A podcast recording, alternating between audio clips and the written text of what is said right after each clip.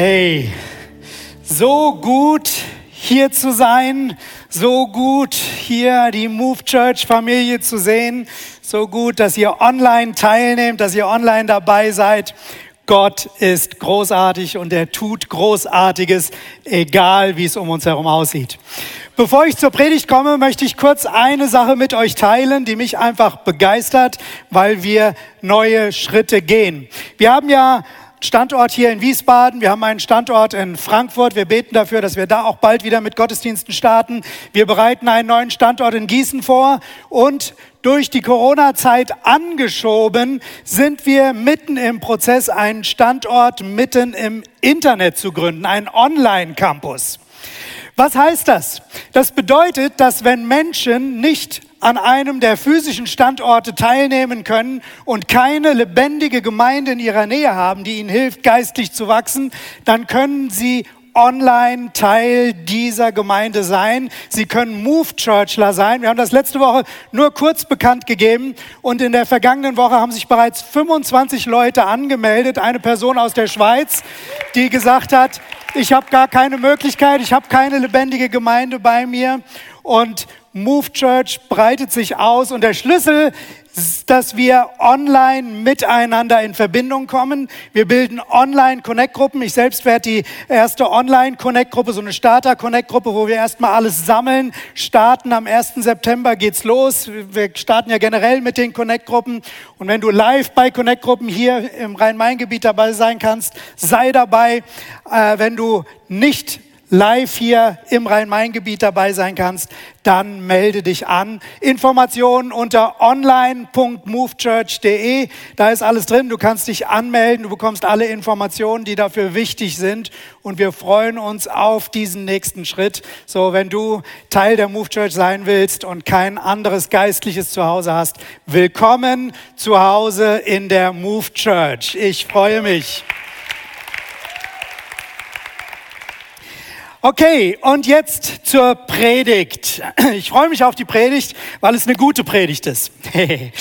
Stell dir vor oder kennst du das vielleicht, dass du geistlich etwas Gutes tust, etwas Richtiges tust und du erwartest Ergebnisse, dass etwas passiert, aber du fühlst nicht, dass etwas passiert, du merkst nicht, dass etwas passiert. Du gehst vielleicht in so einen Gottesdienst und alle sind danach begeistert und aufgebaut und du gehst raus und hast das Gefühl, als wäre der Heilige Geist an dir vorbeigegangen. Schon mal sowas erlebt?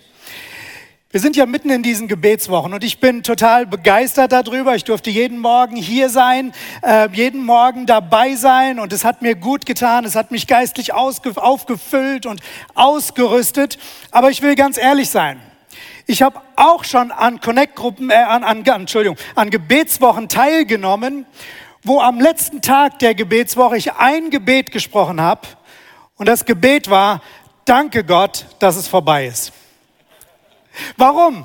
Waren die Gebetswochen schlecht? Nein, nicht weil es schlecht war, sondern weil ich nichts dabei gefühlt habe. Ich habe das Richtige gemacht, ich habe gebetet, ich war bei Treffen dabei, aber es hat sich nichts in mir bewegt. Ich hatte nicht das Gefühl, aufgepowert, aufgeladen zu sein. Aber lass mich eine Sache sagen. Nur weil wir nicht spüren, dass etwas passiert, heißt das nicht, dass nicht wirklich etwas passiert.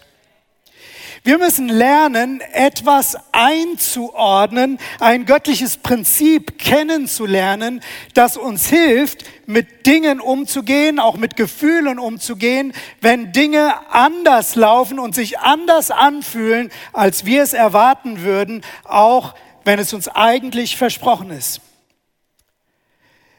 Ich möchte euch ein Prinzip vorstellen, über das ich gestolpert bin, als ich mir darüber Gedanken gemacht habe. Und dieses Prinzip finden wir in der Offenbarung. In der Offenbarung, das ist ein Buch am Ende des Neuen Testamentes, da war folgendes, Johannes, einer der Jünger Jesus, war auf der Insel Patmos. Und Jesus war schon auferstanden, er war in den Himmel, er war zu Gott Vater zurückgekehrt, aber er kommt und er offenbart sich, deswegen Offenbarung, offenbart sich Johannes, er zeigt ihm Dinge. Und unter anderem diktiert Jesus, wirklich diktiert Jesus sieben Briefe an sieben verschiedene Gemeinden in sieben verschiedenen Städten. Und es ist interessant, diese Briefe zu lesen. Jesus kennt jede Gemeinde und er spricht in jede Gemeindesituation hinein. Übertragen auf uns. Jesus kennt auch unsere Gemeinde. Jesus kennt auch dich. Er kennt jede Situation und er spricht in jede Situation hinein. Und dann ist mir etwas aufgefallen, nämlich am Ende eines jeden Briefes steht folgender Satz. Offenbarung 2, wer Ohren hat, der höre, was der Geist den Gemeinden sagt, also was der Heilige Geist durch Jesus den Gemeinden sagt. Und dann geht's weiter, wer überwindet, der wird. Und dann kommen verschiedene Verheißungen. Je nach Gemeinde kommen unterschiedliche Verheißungen. Ähm, darauf will ich jetzt gar nicht eingehen, sondern ich möchte euren Blick auf dieses Wer überwindet äh, richten. Wer überwindet. Offensichtlich gibt es für alle Gemeinden, für alle Christen etwas zu überwinden. Wir wünschen uns ja immer, dass wir Christ werden und dass mit Jesus alles leicht ist und alles genauso passiert, wie wir uns das vorstellen und alles gut wird, oder? Wer wünscht sich das nicht? Also ich hätte das gerne so. Aber die Realität ist, wir erleben etwas anderes. Wir erleben Widerstände, wir erleben manchmal Dinge in uns und überall gilt dieses Prinzip, wer überwindet. Teil des Lebens als Christus, als Christ ist, dass wir etwas zu überwinden haben. Kann sein, dass Versuchung da ist, kann sein, dass Angriffe da sind. Es können so unterschiedliche Dinge sein, Umstände, die das Leben bedrücken. Aber Jesus sagt zu uns, wer überwindet, der wird in die nächste Stufe reinkommen, der wird etwas erleben. Ich wollte jetzt nicht durch die sieben Verheißungen durchgehen, das führt zu weit, weil ich will eigentlich, dass wir verstehen, wenn wir lernen zu überwinden, wenn wir lernen, Widerstände oder Dinge, die uns da entgegenkommen, zu überwinden, dann hat Gott etwas für uns verheißen. Überwinden hat immer eine positive Folge, wo Gott etwas aus seiner Dimension freisetzt. Immer. Selbst wenn wir es nicht sehen oder nicht spüren. Und deswegen glaube ich, dass es wichtig ist, dass wir uns Gedanken machen, was wir überwinden. Und ich möchte heute über eine Sache reden, wo ich glaube, dass wir als Menschheit aber auch als Christen unserer Gesellschaft, auch der westlichen Gesellschaft, lernen müssen, etwas zu überwinden. Und das hängt mit unseren Gefühlen zusammen. Ich glaube, dass wir lernen müssen, bestimmte Gefühle zu überwinden. Vielleicht fragst du jetzt, Gefühle sind doch nicht schlecht. Wir haben doch Gefühle auch von Gott. Das stimmt. Gefühle sind auch von Gott gekommen. Aber es gibt Gefühle, die haben die Tendenz, wenn sie groß werden in uns, dass sie uns wegbringen von Gott. Und diese Gefühle müssen überwunden werden. Ich will euch ein Beispiel geben. Ganz am Anfang in der Bibel lesen wir, dass Gott Adam und Eva in diesen Garten Eden gesetzt hat. Und er hat gesagt, hier ist der Garten für euch, hier sind Hunderte, hier sind Tausende Bäume mit Früchten für euch und ihr könnt von allen essen. Genießt das. Es ist alles für euch da. Nur dieser eine Baum im Garten, von dem sollt ihr nicht essen. Da ziehe ich eine Grenze drum herum. Weil wenn ihr von dem Baum esst, dann werdet ihr geistlich sterben. Dann wird etwas sterben in dieser Schöpfung, dann wird etwas sterben in eurem Geist. Das wird eine Folge haben, die nicht gut ist für euch. Und so leben Adam und Eva in diesem Garten und sie essen von den Früchten bis zu dem Moment, wo die Schlange kommt, die Schlange als Bild für Satan, für den Feind Gottes, für den Widersacher, der versucht hat und schon immer versucht hat, Menschheit zu zerstören, diese Schöpfung zu zerstören. Und er kommt zu Eva und zu Adam und er konfrontiert sie mit etwas, er stellt ein paar Fragen und wenn wir uns das genau anschauen, dann merken wir, dass er mit diesen Fragen Gefühle wachruft in Adam und Eva, so dass es dann in Kapitel 2 ähm, ziemlich am Ende heißt, dass die dass Eva diesen Baum sah und es war eine Lust zu essen und er war begehrenswert. Da waren Gefühle wachgerufen, dass es, wenn ich das habe, dann geht es mir besser. Es war ein Gefühl danach, wenn ich das habe, und sehr, sehr oft sind die Gefühle, die die, die die Tendenz haben, uns in die Irre zu führen, genau die Gefühle, die einen Mangel erzeugen. Was die Schlange auch gesagt hat, ist, Ihr werdet nicht sterben, sondern ihr werdet sein wie Gott. Auch das hat wieder einen Mangel suggeriert. Ihr seid nicht gut so, wie ihr seid. Ihr würdet euch besser fühlen, wenn ihr wäret wie Gott. Und sehr oft ist gerade dieses Mangeldenken ein Gefühl, was Menschen dazu bringt, etwas zu tun, was große negative Konsequenzen für sie hat. Und so war es bei Adam und Eva. Sie ließen sich von ihren Gefühlen leiten und der Rest ist Geschichte. Ein Bruch ging durch diese Schöpfung. Sünde, Tod, Leid, Schmerz, Krankheit, Zerstörung dieser Welt, Zerstörung unserer Beziehung nahm ihren Anfang und seitdem blutet diese Welt aus allen Nöten. Warum? Weil hier Menschen waren, die Gefühlen gefolgt sind, anstatt dem, was Gott gesagt hat. Wir müssen hier ein Prinzip verstehen. Glaube und Gefühl stehen nicht immer im Widerspruch, das werde ich nachher noch erklären, aber Glaube richtet sich nach dem, was Gott sagt. Gott hatte gesagt, es ist gut für dich, wenn du nicht von dem Baum isst. Gefühle, wenn sie falsch angetriggert werden, können uns dazu bringen, dass wir diesem Wort nicht mehr vertrauen, dem nicht vertrauen, was Gott gesagt hat, sondern unseren Gefühlen folgen. Ein Ehemann hat plötzlich das Gefühl, es wäre schön, ein sexuelles Erlebnis mit einer anderen Frau zu haben. Und er folgt dem Gefühl mehr als dem, was Gott sagt. Und die Folge kann zerstörend nicht nur für die Ehe, sondern für eine ganze Familie sein. Und sogar auf Generationen hin viel, viel kaputt machen.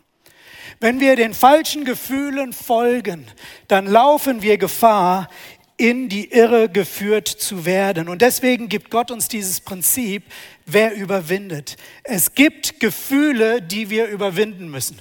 Nicht alle Gefühle. Vielleicht denkst du, Gefühle sind doch auch Gott gegeben. Wie kriege ich das jetzt hin mit den Gefühlen? Wie kann ich das auseinanderhalten? Ich glaube, ein ganz wesentlicher Punkt ist immer zu sehen, sind die Gefühle in Übereinstimmung mit dem, was Gott sagt, in Übereinstimmung mit dem Wort Gottes. Aber dann müssen wir noch etwas verstehen. Gefühle in der heutigen Zeit haben die Tendenz zu bestimmen, was wir denken, was wahr und richtig ist. Wir leben in einer Gesellschaft, die weitestgehend sagt, wenn es sich gut anfühlt, dann kann es nicht falsch sein, dann muss es richtig sein. Und das ist ein Denken in unserer Gesellschaft. Und was da passiert ist, dass wir ähm, Gefühle zu einem Maßstab machen, Gefühle zur Leitlinie machen und wir folgen Gefühle. Und ehrlich gesagt, ich kann das gut verstehen, weil ich will mich auch gut fühlen. Wer von euch mag das, wenn man sich gut fühlt? Okay, ein paar Masochisten haben wir da, die mögen es nicht so, aber ähm, die meisten von uns mögen es doch, wenn wir uns gut fühlen. Und da ist nichts Falsches daran.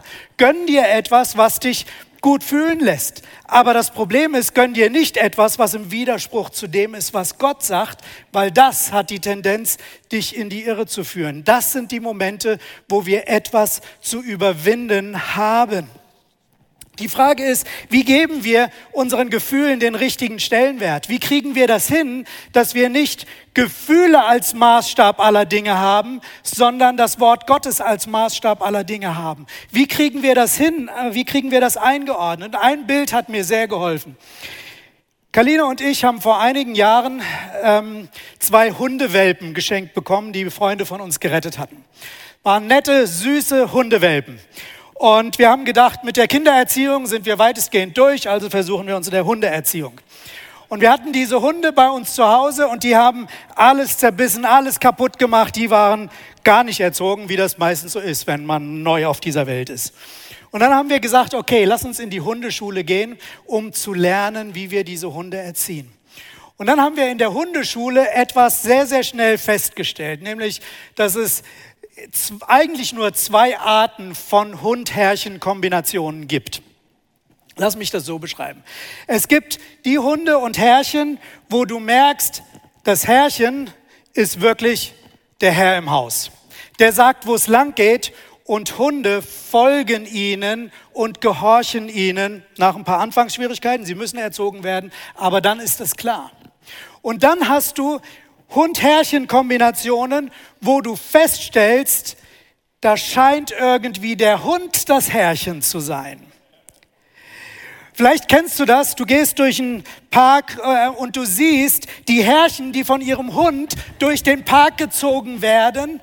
Warum? Weil der Hund vorne wegläuft und nicht erzogen ist und nicht verstanden hat, dass das Herrchen den Ton angibt. Was passiert da? Hunde funktionieren nach einem ganz einfachen Prinzip. Die haben so ein Ranglistenschema im Kopf. Die wollen wissen, wer das Sagen hat. Und wenn klar ist, dass das Herrchen den Ton angibt und es erzieht, dann ordnen Hunde sich unter. Sie haben überhaupt kein Problem damit, sich unterzuordnen. Und das Interessante ist, dann werden sie tatsächlich zum besten Freund ihres Herrchens. Amen. Hast du Not? Und dann erleben Hund, Herrchen ein harmonisches und gutes Miteinander. Wenn ein Hund aber merkt, dass sein Herrchen unsicher ist, dann versucht der Hund die Führungsrolle zu übernehmen, weil der Rang nicht geklärt ist.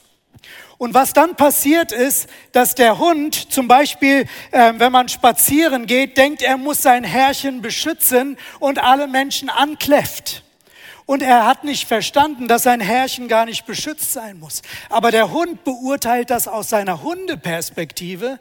Aber Hunde sind nicht dazu gemacht, uns Menschen zu führen, sondern Menschen sind dazu gemacht, Hunde zu führen. Wenn Hunde uns führen würden, dann würden wir bald alle rohes Fleisch essen und auf allen Vieren laufen. Aber dazu sind wir nicht gemacht. Und genau das ist das, was wir mit den Gefühlen erleben. Gefühle sind nicht dazu gemacht, uns zu führen, sondern wir sind dazu gemacht, unsere Gefühle zu führen. Und wenn wir lernen, den Gefühlen in unserem Leben den richtigen Platz zuzuweisen, dann werden Gefühle tatsächlich unsere besten Freunde. Wenn du einen Hundebesitzer siehst, der Spaß hat mit seinem Hund, wo du merkst, da ist eine harmonische Beziehung, der spielt mit seinem Hund, der geht aus mit seinem Hund, der nimmt die Bedürfnisse des Hundes wahr, aber der Hund ordnet sich ihm unter und da ist Spaß und da ist Freude, dann hast du ein Bild dafür, wie du dir vorstellen kannst, wie wir als Menschen mit unseren Gefühlen leben können. Wir können mit unseren Gefühlen interagieren. Wir können sagen, wo es lang geht. Wir können unsere Gefühle ernst nehmen. Wir müssen sie nicht unterdrücken. Und das ein Wort nebenbei an diejenigen unter uns, die ihre Gefühle konsequent versuchen zu unterdrücken. Gefühle sind nicht da, immer nur unterdrückt zu werden, sondern sie sind dazu da, ihnen den richtigen Stellenwert zu geben. Wenn Gefühle unterdrückt werden, dann ist das wie ein Hundebesitzer, der seinen Hund einfach nur in einen kleinen Zwinger sperrt und ihm keinen Freiraum gibt. Und das wird auch kein gutes und harmonisches Miteinander. Wir müssen lernen, den Gefühlen den richtigen Platz zuzugeben. Und dann sind Gefühle etwas absolut Bereicherndes und Schönes und Gutes. Wir werden nicht davon dominiert, sondern sie machen unser Leben reich. Freude ist etwas, was von Gott kommt. Gott hat sich gedacht, dass du dich freuen sollst. Und wenn du lernst, mit Gott unterwegs zu sein, wenn du lernst, mit dem Wort Gottes unterwegs zu sein und dem zu folgen, dann wirst du merken, dass es eine Freude gibt, auch ein Gefühl der Freude. Das mag nicht immer gleich präsent sein, aber das kommt. Warum? Weil dein Leben auf einem festen Fundament steht und das Gefühle sind, die Gott gegeben hat. Du kannst dich freuen im Lobpreis, du kannst auf deinem Schreibtisch Samba tanzen. Es gibt so viele Dinge, wie du Gefühle aktivieren kannst, wie du das Leben genießen kannst, etwas Gutes zu essen, etwas Gutes zu trinken. Gefühle sind Gott gegeben und du darfst mit ihnen unterwegs sein, weil Gott will, dass du dein Leben genießt.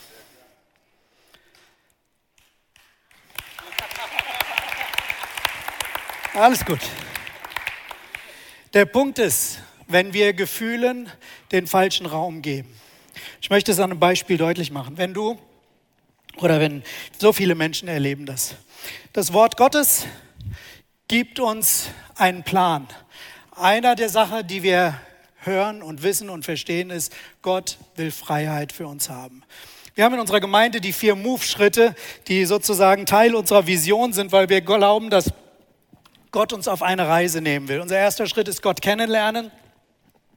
Der zweite Schritt ist Freiheit erleben, weil wir glauben, dass Gott Freiheit hat für uns. Der dritte Schritt ist Bestimmung entdecken, weil wir glauben, dass Gott eine Bestimmung für jeden Menschen hat. Und mit dieser Bestimmung machen wir im Schritt vier einen Unterschied. Das sind Dinge, die Gott uns sagt. Gott sagt uns etwas zum Thema Freiheit.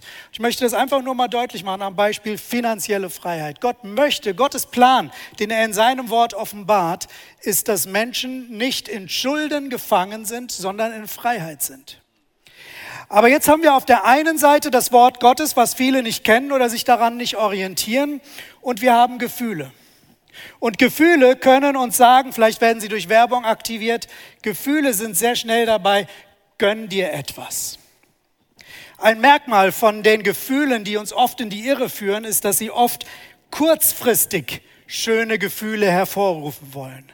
Du gehst einkaufen und du merkst, das wäre schön. Oder du surfst im Internet und denkst, das wäre schön. Und Gefühle sagen dir ganz schnell, gönn dir etwas, dann geht es dir besser. Und dann kommt vielleicht so ein Gedanke, aber eigentlich habe ich das Geld nicht.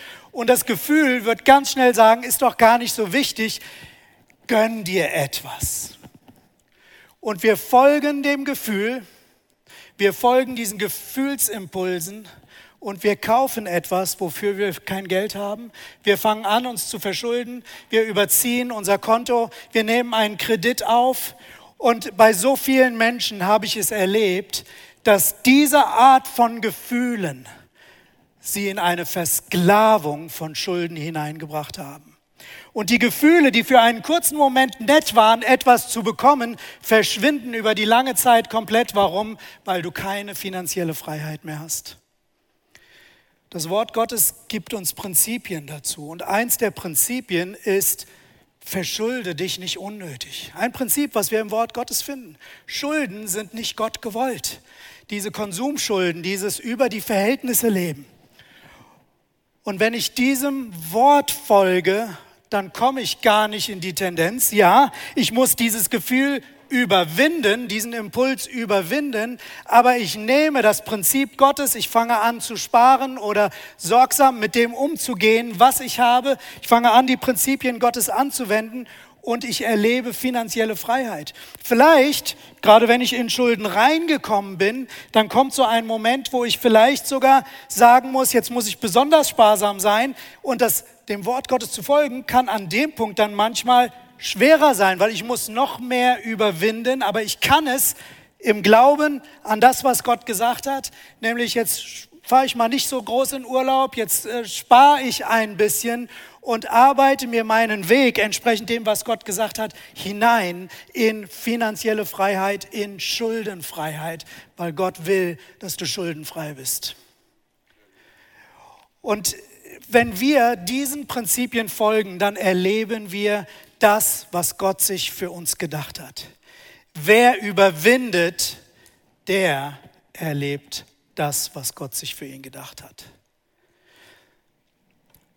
Und ich glaube, dass wir diese Aufmerksamkeit brauchen, weil wir alle sind es aus der ganzen Gesellschaft, aus dem ganzen Medienrummel unserer Zeit gewohnt, dass es irgendwie durch den Kopf tickert, folge deinem Gefühl, denn was du fühlst, kann ja nicht falsch sein.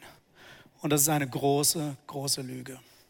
Wir müssen lernen, das auseinanderzuhalten, um an den richtigen Punkten Nein zu sagen und zu überwinden. Kaline und ich, wir haben in der letzten Zeit an verschiedenen Punkten genau das erlebt, dass wir gemerkt haben, hier gilt es etwas zu überwinden. Und wir waren ja jetzt seit sechs Monaten etwa, wir alle ja in dieser Corona-Zeit. Und ich glaube, jede Zeit hat ihre Herausforderungen. Diese Corona-Zeit hat auch viele Gefühle in uns ausgelöst. Zum Beispiel, was Kaline und ich gemerkt haben, war, dass wir uns geärgert haben. So die ganzen Entwicklungen, wenn man sie so sieht und du, du, du bewertest Dinge unterschiedlich ähm, und dann ziehst du diese Maske auf und du fühlst dich wie mit einem Maulkorb, du kriegst nicht so gut Luft. Und wir haben gemerkt, dass wir richtig innerlich negativ und sauer wurden. Und wenn man dann gemeinsam drüber redet, dann kann man sich ja noch da hochschaukeln. Und wenn du mit anderen drüber redest, auch noch. Und es war ein negatives, ich sag mal, die Corona-Negativität hatte uns eingeholt. Und letzte Woche ist mir Folgendes passiert. Hier war Gottesdienst und im Haus Gottes passieren immer gute Dinge. Ich bin zwischen den Gottesdiensten zur Toilette gegangen. und stand vor dem Pissoir. Stellt euch keine Details vor, aber ich stand da und dann plötzlich redet Gott zu mir und ich habe diese Maske da auf und, und Gott sagt zu mir, Thomas, du hast für diese Maske noch nicht gedankt. Und ich war einen Augenblick still. Aber in dem Augenblick ist mir was bewusst geworden. Mir ist bewusst geworden, wie negativ ich über all das gedacht habe. Das Wort Gottes sagt, seid dankbar alle Zeit in allen Dingen. Und in dem Augenblick ist mir bewusst geworden, ich war so negativ und so undankbar. Ich habe mich nur aufgeregt über Entwicklung, über das, was ich nicht mochte. Und mir ist noch was dabei bewusst geworden. Manche Leute in der Gemeinde, ich habe das über die Jahre erlebt, Dinge haben sich verändert in der Gemeinde und sie haben genau das Gleiche erlebt, so einen inneren Ärger, Veränderung. Es ist nicht mehr so, wie das früher war. Genauso war das mit der Maske. Ich hatte das Gefühl, es ist nicht mehr so, wie es früher war. Und ich habe angefangen, mich zu ärgern. Und ich habe gemerkt, das treibt mich um. Karlin und ich, wir haben an dem Nachmittag zusammen drüber gesprochen und haben gemeinsam gebetet und all den Ärger und diese ganze Corona-Negativität, diese Gefühle, die sich aufgestaut hatten, denen wir Raum gegeben haben, wir haben sie ans Kreuz gebracht. Wir haben uns davon losgesagt und seitdem genießen wir einfach unser Leben wieder auf einem ganz anderen Maß.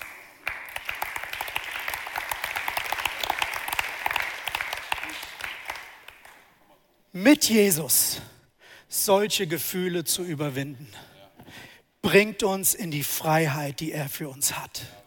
Diese Gefühle kommen oft so angeschlichen. Wir sind uns oft dessen gar nicht bewusst. Es fühlt sich so normal an. Eben, es fühlt sich so an. Aber zu lernen, was das Wort Gottes sagt und wie wir mit diesen Dingen umgehen, ist ein absoluter Schlüssel für die Freiheit, die Gott für uns hat. Eine andere Sache, die ich registriert habe, bei mir selbst, aber auch bei vielen anderen, das nenne ich die Corona-Trägheit die Corona-Trägheit. Was meine ich damit? Vielleicht ging es euch auch so. Als wir die Online-Gottesdienste hatten, am Anfang bin ich im Lobpreis aufgestanden und habe Gott angebetet laut und irgendwann bin ich sitzen geblieben. Ist ja nichts Schlimmes dabei. Ich kann ja auch im Sitzen Gott anbeten. Aber ich habe tatsächlich etwas gemerkt. Je länger ich hier weg gewesen bin und wir nicht diese gemeinsame Lobpreiszeit hatten, das hat so eine Tendenz auch von geistlicher Trägheit. Man ist nicht mehr so engagiert. Und dann musste ich an Folgendes denken. Früher, als ich in der Schule war, gab es ein Geräusch, das war mein Lieblingsgeräusch in der Schule und das war der Pausengong. Wenn wir Unterricht hatten und manchmal schon auf die Uhr geschaut, als man dann die Uhr auch lesen konnte und endlich kam der Gong und raus ging es, ob der Lehrer noch irgendwas zu sagen hat oder nicht, Hauptsache Pause. Und wenn es nach meinen Gefühlen gegangen wäre, dann hätte ich einfach Schulpause, einfach Schule wäre Pause gewesen, den ganzen Tag auf dem Schulhof ähm, spielen, streiten, sich prügeln und alles, was dazugehört, den ganzen Tag lang. Das schlimmste Geräusch war der Gong zum Pausenende, wenn wir wieder in die Klasse mussten. Das waren meine Gefühle. Aber wenn ich heute darüber nachdenke, dann bin ich sehr, sehr dankbar, dass es einen Gongschlag zum Pausenende gab. Weil wenn mein ganzes Leben nur aus Pause bestanden hätte, ich hätte nicht rechnen gelernt, ich hätte nicht schreiben gelernt, ich hätte keine Grundlage, meine Familie zu ernähren. 90 Prozent von uns könnten nicht die Berufe ausüben, die wir ausüben, mit denen wir uns selbst und unsere Familien ernähren. Es wäre gar nicht möglich gewesen. Pausen haben ihren Sinn, aber das Leben ist nicht eine Pause.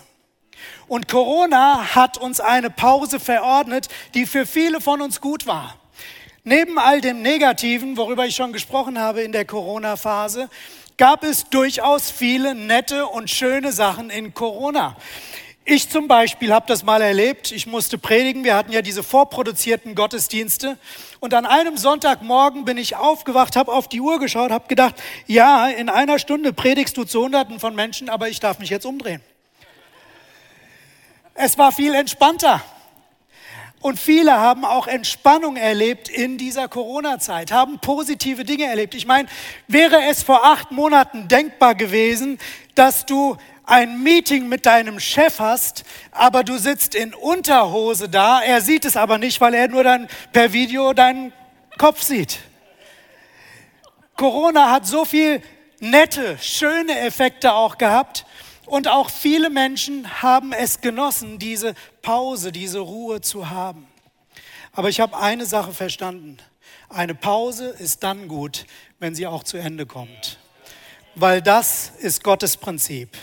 Gott hat eine Pause verordnet. Sechs Tage sollst du arbeiten, einen Tag ruhen und dann geht es aber weiter. Warum? Weil Gott etwas vorhat mit uns. Gott hat eine Bestimmung. Gott bewegt etwas mit uns. Und wenn wir im Pausenmodus bleiben, weil der sich so bequem, so gut anfühlt, dann verpassen wir das, was Gott für uns hat. Und ich glaube, dass diese Corona-Trägheit in vielen Kirchen und bei vielen Christen auch dazu führt, dass Online-Christsein entsteht, was auf einer gewissen Ebene gut ist. Ich habe über Online-Campus gesprochen, es ist gut, aber wenn du die Möglichkeit hast, in Gemeinschaft zu kommen, dann solltest du nicht zu Hause auf deiner Corona-Couch bleiben, sondern du solltest die Zeit in Gemeinschaft suchen und genießen.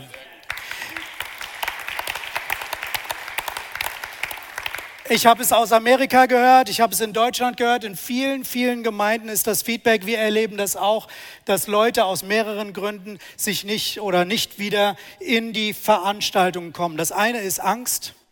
Wir sollten uns nicht abhalten lassen von Angst.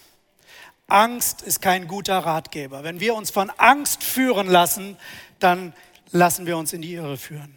Das andere ist Bequemlichkeit. Es ist anstrengend, anstrengender, sich auf den Weg zu machen. Aber lass mich eins sagen.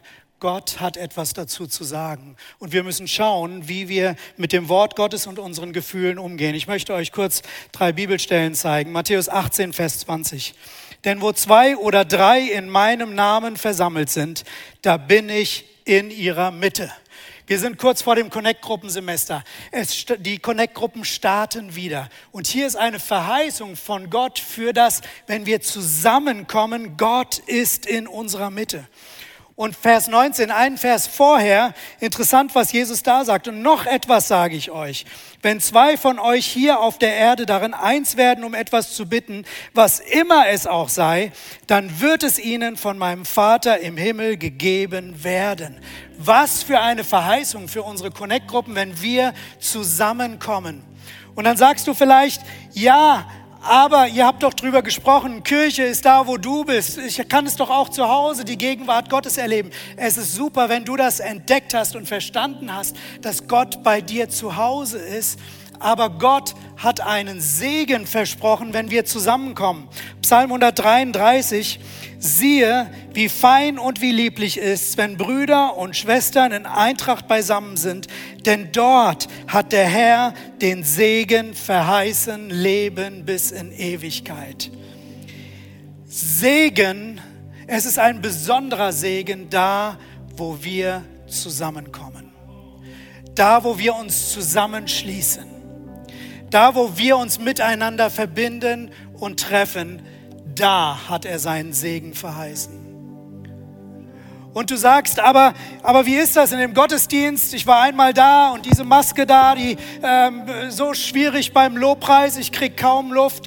Lass mich etwas sagen. Wir beten Gott nicht an, weil wir uns danach fühlen oder weil es immer leicht ist, sondern wir beten Gott an, weil er es wert ist, angebetet zu werden. Manchmal müssen wir lernen, Gott auch mit Widerständen anzubeten, aber dort ist die Begegnung mit Gott und dort hat er seinen Segen verheißen. Ich weiß nicht, wo es für dich dran ist. Ich musste es für mich die Frage beantworten, wo ist es Zeit, aus der Corona-Pause herauszukommen. Und ich musste etwas überwinden, weil ich habe mich nicht danach gefühlt, wieder loszulegen, wieder einzusteigen. Aber ich merke, dieser Wiedereinstieg setzt etwas frei. Da kommt etwas Neues in Bewegung, weil Gott mit uns arbeitet. Er arbeitet in der Pause. Die Pause hat ihren Zweck und ich will dankbar sein für diese auch verordnete Pause für eine gewisse Zeit, aber ich will genauso auch bereit sein, wieder in das hineinzukommen, was Gott vorbereitet hat. Ich möchte euren Blick einfach mal kurz auf Jesus lenken. Denk doch mal drüber nach. Jesus kam auf diese Welt und er hatte eine Mission. Und das war, uns Menschen mit Gott zu versöhnen. Seine Mission war, ich komme auf diese Welt, diese zerbrochene Schöpfung, wo so viel kaputt gegangen ist, um dem einzelnen Menschen es zu ermöglichen, dass er wieder eine Verbindung zu Gott bekommt. Und er wusste, der Lohn der Sünde ist der Tod. Er wusste, dass er den Weg ans Kreuz gehen musste, um stellvertretend für unsere Sünde zu sterben. Er wusste, dass es ein leidvoller Weg ist.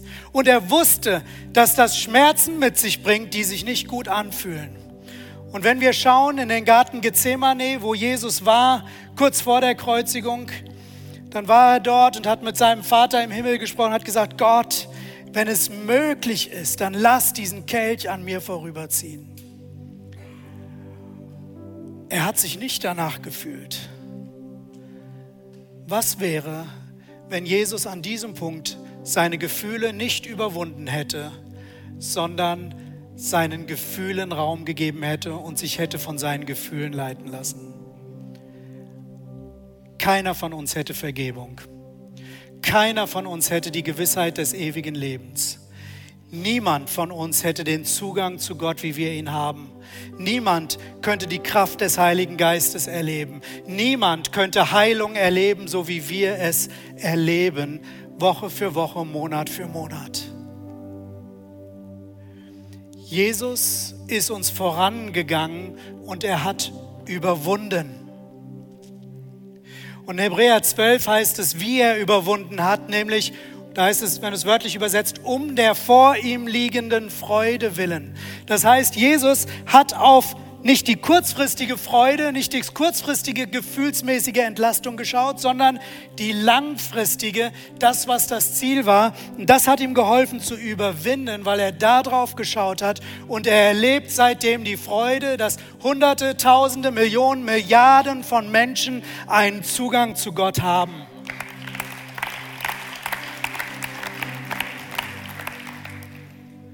Nicht die kurzfristige Freude Wisst ihr, Gefühle überwinden nicht. Die Bibel sagt, es ist unser Glaube, der die Welt überwindet. Wenn du deinen Gefühlen folgst und dich von deinen Gefühlen leiten lässt, wirst du die Herausforderungen des Lebens nicht überwinden. Aber wenn du dem Wort Gottes folgst, dann wirst du überwinden können. Lasst uns die Augen schließen. Vater im Himmel, ich danke dir einfach, dass du uns dieses Prinzip gegeben hast. Und du malst uns nicht vor Augen, dass wer überwindet, den Siegespreis bekommt, sondern du malst uns damit etwas vor Augen, was möglich ist für jeden Einzelnen. Wir dürfen lernen zu überwinden. Wir dürfen hineinwachsen und wir dürfen stark werden. Wir dürfen uns entwickeln in ein Überwinderleben, was sich nicht von Gefühlen in die Irre leiten lässt, sondern was deinem Wort mehr traut und deinem Wort mehr, mehr glaubt. Und Herr, dafür öffnen wir uns heute. Wir öffnen uns dafür, dass wir deinem Wort und dem, was du sagst, mehr glauben und mehr vertrauen wollen als unseren Gefühlen. Herr, wir wollen lernen, unseren Gefühlen den richtigen Platz in unserem Leben zuzuweisen. Wir wollen lernen, was es heißt, zu überwinden und auch die Gefühle, die uns in die Irre führen, zu überwinden. Herr, hilf uns zu einem guten Umgang mit unseren Gefühlen und zu einem guten Umgang in der Nachfolge mit dir. Heiliger Geist, ich lade dich ein, dass du kommst und dass du jedem von uns, ob hier oder online, hilfst, zu sehen, wo es Gefühle sind, denen wir mehr folgen als deinem Wort. Und wir bitten dich um Vergebung, Herr. Wir bitten dich, dass du uns reinigst. Und Herr, ich bitte dich, dass es jetzt nicht nur ein Predigt-Feeling und Gefühl ist, dass wir sagen, wir wollen überwinden, sondern ich bete, dass du es tief in unser Herz hineinpflanzt, dass wir verstehen, wir wollen überwinden damit wir das erleben, was du für uns bestimmt hast. Und ich rufe den Segen Gottes auf dein Leben und spreche aus, du bist ein Überwinder mit der Kraft des Heiligen Geistes. Er ist bei dir und er leitet dich hinein in seine Wahrheit.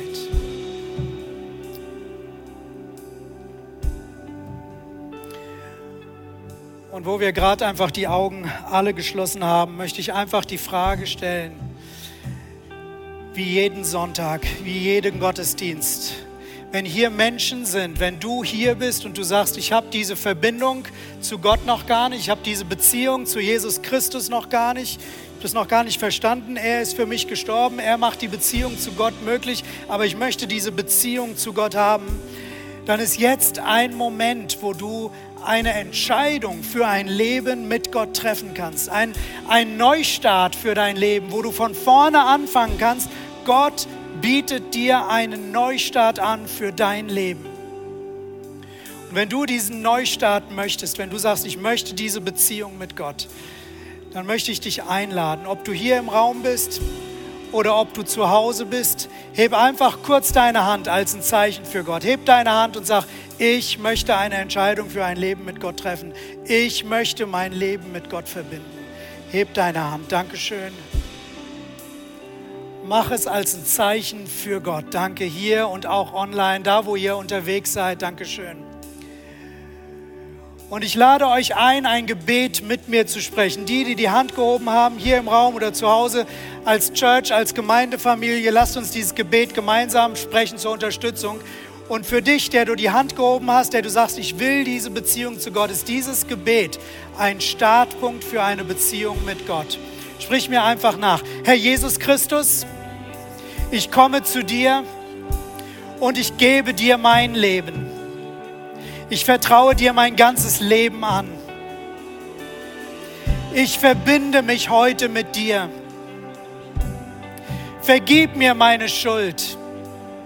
Reinige mich von aller Sünde und mach mich ganz neu. Ich will mit dir leben. Ab heute folge ich dir nach. Und ich bekenne, du bist mein Gott. Danke, dass du mir vergeben hast. Danke, dass ich mit dir leben darf. Amen. Amen. Herzlichen Glückwunsch.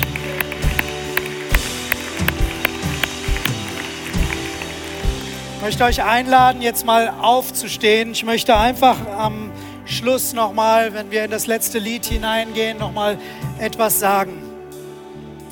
So viele von uns sind manchmal entmutigt, weil wir nicht das Richtige fühlen, weil wir die richtigen Ergebnisse noch nicht sehen.